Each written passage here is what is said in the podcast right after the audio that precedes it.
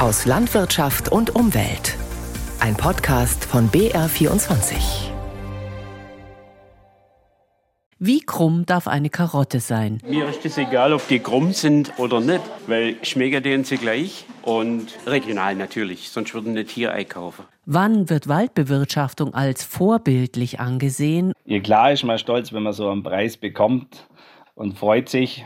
Ich sehe den Preis irgendwo als Bestätigung für die ganzen Kleinwaldbesitzern vom Allgäu. Und wie viel Bio soll langfristig auf unseren Tellern liegen? Das sind einige unserer Themen aus Landwirtschaft und Umwelt in dieser knappen halben Stunde. Ich bin die Anja Wolf. Schön, dass Sie uns zuhören. Das umstrittene Herbizid Glyphosat wird für weitere zehn Jahre zugelassen. Das hat am Donnerstag die EU-Kommission verkündet, denn die Mitgliedstaaten konnten sich zuvor nicht auf ein Ja oder Nein einigen. Aus Brüssel berichtet Jakob Mayer. Die EU-Länder bringen keinen Beschluss zustande und geben der Kommission damit freie Hand. Am Vormittag haben Vertreterinnen und Vertreter der Mitgliedstaaten den Kommissionsvorschlag auch im Berufungsausschuss weder mit qualifizierter Mehrheit angenommen noch abgelehnt. Vor einem Monat hatten die EU-Regierungen schon bei der regulären Abstimmung im zuständigen Gremium kein Ergebnis erreicht. Jetzt kann die Kommission im Alleingang entscheiden und das wird sie schnell tun, denn die derzeit gültige Zulassung für den umstrittenen Unkrautvernichter läuft am 15. Dezember aus aus. Brüssel will Glyphosat für weitere zehn Jahre genehmigen, sagt Kommissionssprecher Stefan de Kersmaker. Die Kommission ist rechtlich verpflichtet zu entscheiden und diese Entscheidung ist wissenschaftlich begründet und bedeutet tatsächlich die weitere Genehmigung von Glyphosat. Grundlage ist eine breit angelegte Untersuchung möglicher Gesundheitsrisiken.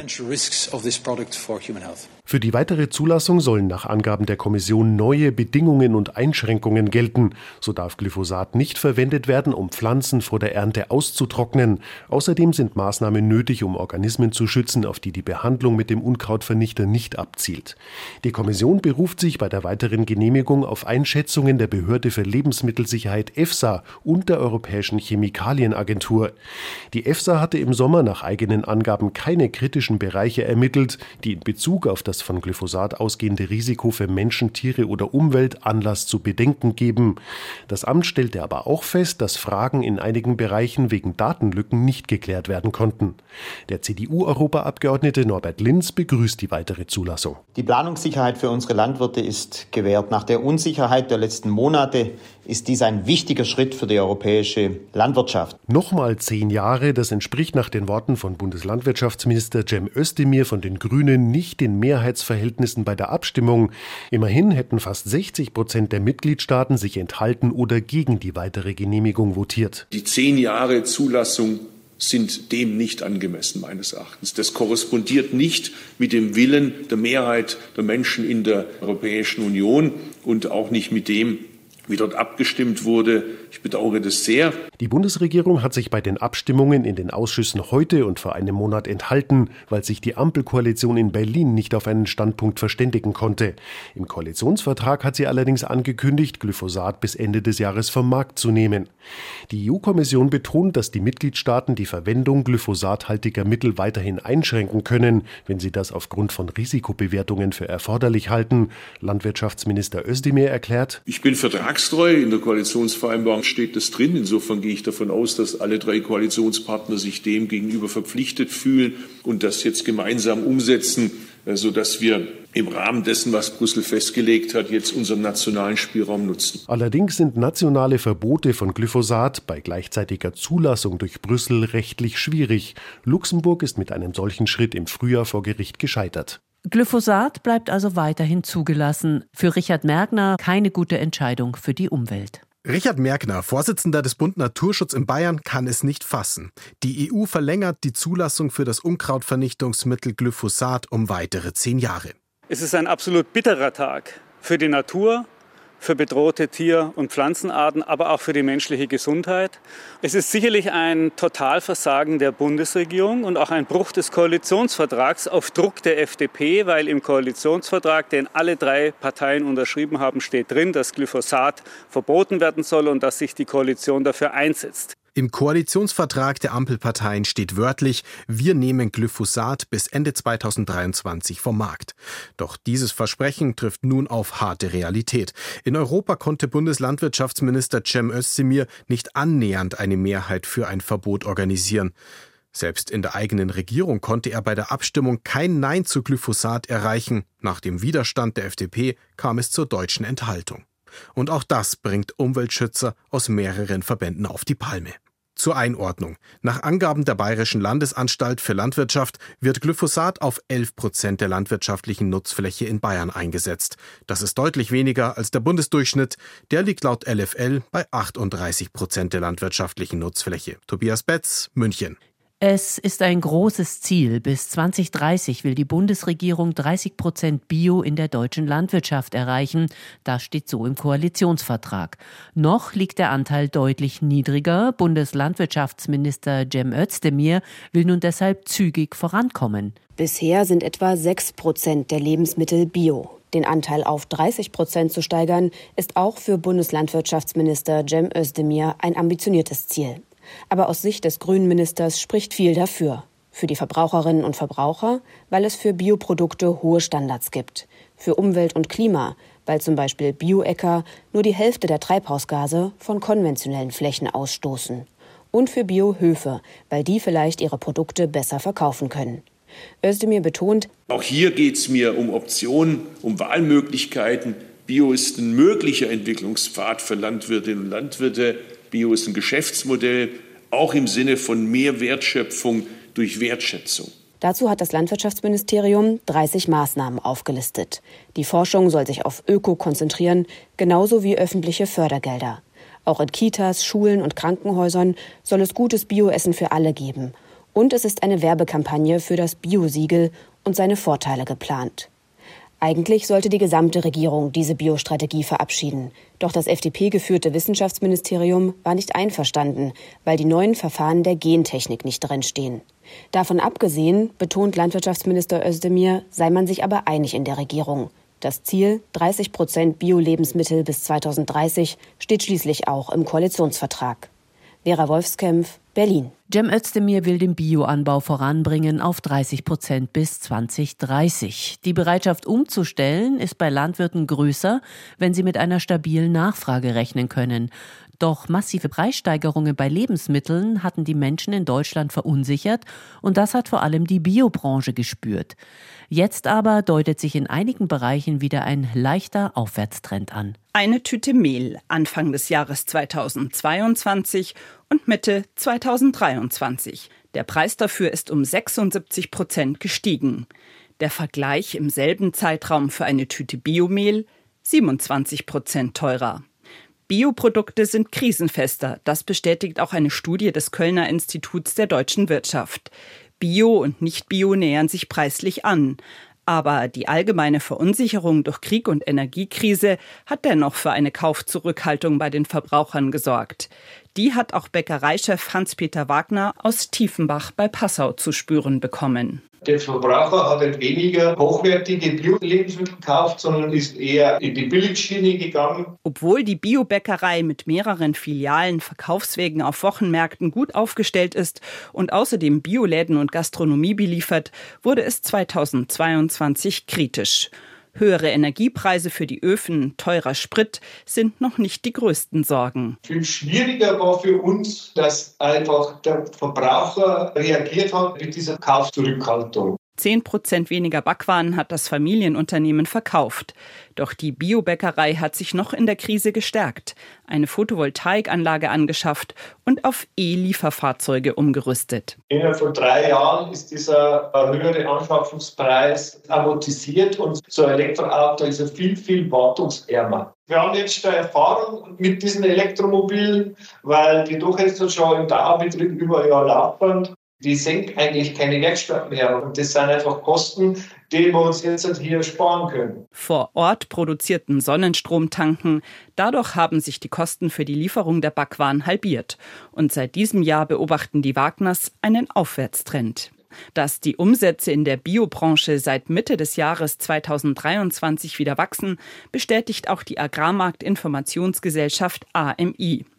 Ökomarktanalystin Daniela Schark unterscheidet zwischen Biofachhandel und Discounter. Also auch der Fachhandel schreibt wieder Pluszahlen, muss man ganz klar sagen. Aber der Fachhandel hat natürlich auch die größte Delle zu verzeichnen. Aber die Discounter sind weiterhin diejenigen, die am meisten profitieren und die das größte Plus aufweisen. Die Verbraucher seien nach wie vor sehr preisbewusst. Wer allerdings Bio beim Discounter kauft, kann nicht davon ausgehen, dass er dort immer am günstigsten einkauft, so Daniela Schark von der Agrarmarkt Informationsgesellschaft. Es lohne sich, auch auf die Eigenmarken im Naturkosthandel zu schauen. Die Informationen von Doris Fenske. Mein Wald, Zukunft für Generationen. Unter diesem Motto sind diese Woche 14 bayerische Waldbesitzerinnen und Waldbesitzer für ihre vorbildliche Waldbewirtschaftung ausgezeichnet worden. Einer der Preisträger ist Markus Boch aus dem Landkreis Lindau. Ja, klar ist man stolz, wenn man so einen Preis bekommt und freut sich. Ich sehe den Preis irgendwo als Bestätigung für die ganzen Kleinwaldbesitzern vom Allgäu. Er wurde für seinen Plenterwald ausgezeichnet. Ausgestattet mit Schutzhelm und Motorsäge stapfen Markus und Johann Boch in ihren Wald unweit des Hofes. Sie wollen eine Tanne für den Bau der Scheune fällen. Was meinst Welche soll man nehmen? Die oder die? Die beiden lassen ihren Blick schweifen. Es braucht viel Erfahrung, um in einem naturnahen Bergwald den richtigen Baum auszuwählen. Den, der das passende Holz liefert und gleichzeitig hilft, den Wald zu verjüngen. Denn dort, wo Markus Boch die Tanne fällt, kommt Licht auf den Boden der Startschuss für die nächste Waldgeneration. Da heran sind die überall unter die Weißtanne, Sämlinge schon da. Und dass die mehr Licht kriegen, nehmen wir da irgendeinen raus und da schauen wir einfach, welchen wir mit am wenigsten Schade rausnehmen können. Markus Boch besitzt 23 Hektar Bergwald. Plenterwald, um genau zu sein. Denn Plentern nennt man die uralte Bewirtschaftungsform, bei der Markus Boch immer nur einen Baum fällt, ohne den Wald auszubeuten. So entsteht ein vielfältiger und vor allem sehr stabiler Bergmischwald, sagt Förster Florian Schwarz, der stolz auf seine Allgäuer Waldbauern ist und Markus Boch für den diesjährigen Staatspreis für vorbildliche Waldbewirtschaftung vorgeschlagen hat.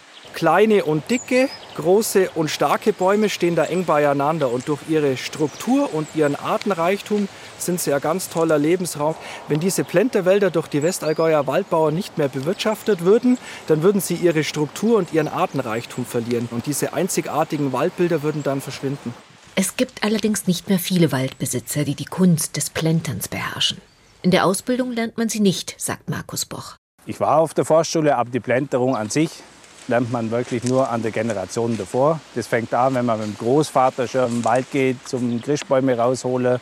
Dadurch wird das Wissen über Generationen weitervermittelt.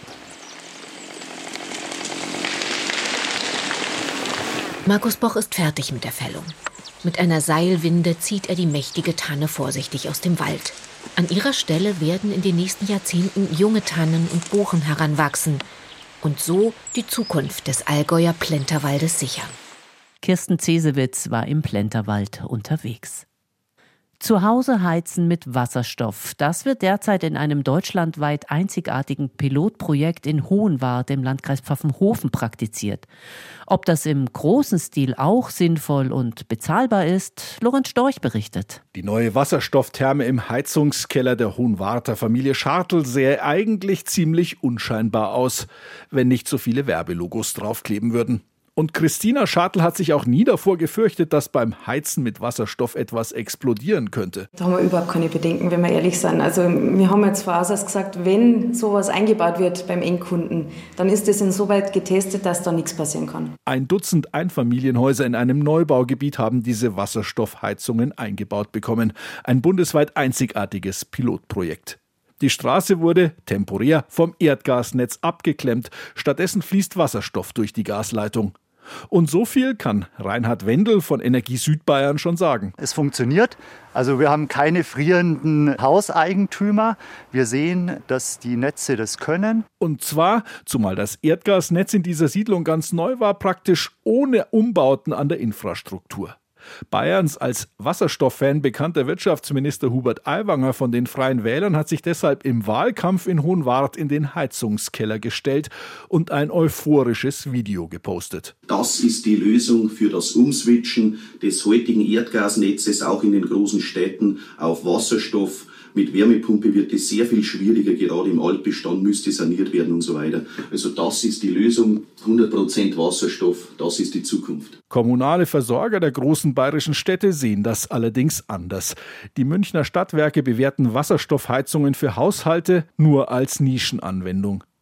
Und auch die Stadtwerke Augsburg sehen die Lösung in Fernwärme, Nahwärme und Wärmepumpen, nicht Wasserstoffthermen. Denn, so Florian Samweber, wir sehen momentan, dass Wasserstoff relativ teuer ist und wissen auch nicht, warum er günstiger werden sollte. Und wir wissen auch nicht, wo der Wasserstoff herkommen sollte. Also die technische Netzinfrastruktur wird da sein. Ja, das funktioniert vom Netz her. Aber die Lieferung von woher auch immer, wir sehen es nicht. Auch importierter Wasserstoff wird künftig knapp sein, bestätigt Serafin von Rohn von der Münchner Forschungsstelle für Energiewirtschaft. Und es gibt natürlich Nachfrager, die eine höhere Zahlungsbereitschaft haben und deswegen auch bereit sind, einen höheren Preis zu zahlen, weil sie nicht anders können im industriellen Bereich. Da muss Wasserstoff eingesetzt werden oder ganz extrem natürlich im Flugverkehr. Also, die Airlines werden den Wasserstoff praktisch wegkaufen. Für das Heizen von Häusern gibt es effizientere und günstigere Alternativen, wie die Wärmepumpe. Beim Feldversuch in Hohenwart kommt der grüne Wasserstoff übrigens per LKW. Wie viel er kostet, wollen die beteiligten Firmen nicht sagen. Den Testhaushalten ist es auch egal. Sie zahlen für die Heizung zwei Winter lang gar nichts. Weder für den Wasserstoff noch für die spezielle Therme. Ein Prototyp, von dem man einstweilen ebenfalls nicht sagen kann, wie viel er kostet. Die Diskussion um das Verbot der Anbindehaltung hat Bayerns CSU-Landwirtschaftsministerin Kanibar zum Anlass genommen, mehr Geld für den Agrarstandort Deutschland zu fordern. Sie war zu Gast in der BR-Bürgersendung Jetzt red I. Wenn wir es ernst meinen mit unserer Nutztierhaltung in Deutschland, mit dem Agrarstandort Deutschland, dann brauchen wir vier Milliarden Euro. Vielleicht war es manchmal besser, ja. man beschäftigt sich ein bisschen mit den Tieren, mit der Wissenschaft und ein bisschen weniger Ideologie. Bislang plant der Bund, dass landwirtschaftliche Betriebe für tierfreundlichere Ställe insgesamt eine Milliarde Euro erhalten sollen. Mit dieser Summe bräuchte man Kannibat zufolge jedoch 71 Jahre für den Umbau allein in der Schweinemast. Dies, so Kannibar, sei der Tod des Agrarstandorts Deutschland. Die Bundestagsabgeordnete der Grünen und ehemalige Landwirtschaftsministerin Renate Künast, die aus Berlin nach Rottal-Münster zugeschaltet war, widersprach. Ich hoffe, wir bleiben jetzt nicht in den Niederungen des gegenseitigen Ideologievorwurfs stecken, muss ich mal zu der Kollegin sagen, weil dann können wir eigentlich die Debatte hier beenden. Laut Künast habe die Politik zwar die Aufgabe, die Lebensmittelversorgung zu sichern und damit Landwirte zu fördern. Man müsse sich aber auch um den Tierschutz kümmern, die Landwirtschaft auf die Zukunft vorbereiten, um das Pariser Klimaabkommen zu erreichen. Seit Monaten wird über einen Referentenentwurf für ein neues Tierschutzgesetz diskutiert. Michaela Kanneber befürchtet, dass der Bund im Zuge dessen nicht nur die Anbindehaltung, sondern auch die Kombihaltung verbieten könnte. Bei der Kombihaltung stehen die Tiere nicht das ganze Jahr über im Stall. Besonders Almbetriebe im Alpenvorland nutzen laut Kanneber häufig dieses Modell da müssen ja schon wieder alle Alarmglocken schrillen. Das bedeutet also heute schon, dass man es eben auch nicht dulden wird, diese Kombinationshaltung, die für uns aber ein ganz zentrales Element ist. Gerade im ländlichen Raum, gerade in den Alpenregionen sind die Tiere auf den Weiden, auf den Alpen, gerade im Sommer auf Anfrage des Bayerischen Rundfunks heißt es aus dem Bundeslandwirtschaftsministerium jedoch, dass man sich vor Abschluss der internen Abstimmungen noch nicht zu einem konkreten Inhalt oder Zeitplan äußern könne. Das Ende der Anbindehaltung scheint indes gewiss. Darauf hatten sich auch die Parteien im Koalitionsvertrag geeinigt. Ein Gedanke trieb viele Landwirte in der Jetzt Red I Arena um. Sie wünschten sich Planungssicherheit und das am besten für viele Jahre. Landwirt Karl-Heinz Gruber ärgert sich über die Ungewissheit. Wir entwickeln uns immer mit dem mit, was der Verbraucher fordert. Mhm. Sonst können wir es auch nicht verkaufen. Das Problem ist aber, die Rahmenbedingungen, die ändern sich schneller, als wie schauen kann. Noch ist jedoch nicht klar, wie genau der Gesetzesentwurf zum Tierschutz in den landwirtschaftlichen Betrieben aussehen wird. Für Karl-Heinz Gruber ist jedenfalls eines sicher. Mehr Tierwohl macht nur Sinn, wenn am Ende auch der Verbraucher mitzieht. Cosima Weiske hat die Diskussion zusammengefasst. Wie muss eine Karotte schmecken und aussehen? Tatsächlich landen längst nicht alle Karotten, die vom Feld kommen, auf dem Teller, denn der Handel hat hohe Anforderungen. Welche, das wissen die Gundelfinger Gemüsebauern ganz genau. Es ist heute das erste Mal, dass wir hier ernten. Ja, ich bin gespannt, wie die Qualität da ist. Gärtner Christoph Seifried beugt sich über eine Reihe Karotten. Er drückt das Laub zur Seite. Oben spitzen die orangefarbenen Köpfe raus. Einfach war das heuer nicht mit den Karotten. Wir sind relativ spät zum Säen gekommen, weil halt einfach das nasse Frühjahr war. Dann war es zu trocken. Er musste bewässern. Viel Aufwand also. Und der Ertrag? Die Erntemaschine zieht die ersten Karotten aus dem Boden. Zu klein, was man aussieht, dass die so knorrig sind. Das ist nicht schön glatt. Das hat eben auch mit der Trockenheit zu tun. Und viele sind von Mäusen angefressen. Es war auch wegen der Trockenheit ein gutes Mäusejahr. Ob sie trotzdem schmecken? Christoph Seifried beißt von einer frisch geernteten Karotte ab. Obwohl sie krumm sind und trocken wachsen sind, schmecken sie sehr gut. Aber er fürchtet, die Karotten werden den vielfältigen Anforderungen nicht genügen. Zeigen wird sich das in der Sortieranlage. Die steht in der Gundelfinger Gartenbauzentrale. Etwa 20 Gärtner aus der Region bringen ihre Ernte dorthin. Von hier aus wird das Gemüse vermarktet, kommt in die Supermärkte. Werner Hopf, der Geschäftsführer der Gartenbauzentrale, kennt alle Kriterien genau. Er geht auf eine Holzkiste zu. Hier purzeln ständig Karotten vom Förderband rein. Die sind zu klein, sind natürlich an und für sich super Snackmöhren, aber die haben jetzt in unserem Fall nichts verloren. Die Karotten, die groß genug sind, werden jetzt poliert, also ganz sauber gewaschen. Auch das ist eine Anforderung vom Handel. Danach sehen die Karotten schöner aus, glänzen orange, kein Krümel Erde ist mehr dran. Weiter geht's zum Videosortierer. Auf einem breiten Förderband rollen die Karotten unter Kameras durch. Sie werden dabei rundum begutachtet. Nochmal fallen zahlreiche raus. Hier der Bruch, dieses Krumm und einen grünen Kopf hier.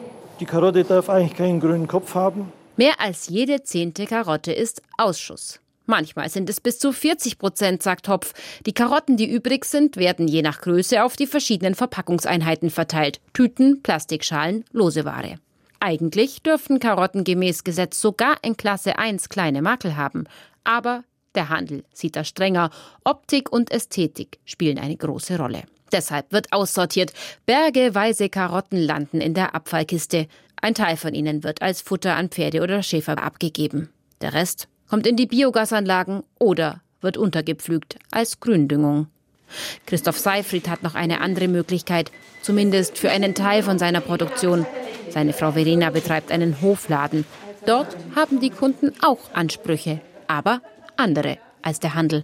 Mir ist es egal, ob die krumm sind oder nicht, weil schmecken denen sie gleich und regional natürlich, sonst würden nicht hier einkaufen. Wie krumm darf die Karotte sein? Judith Zacher hat nachgefragt. Das war aus Landwirtschaft und Umwelt.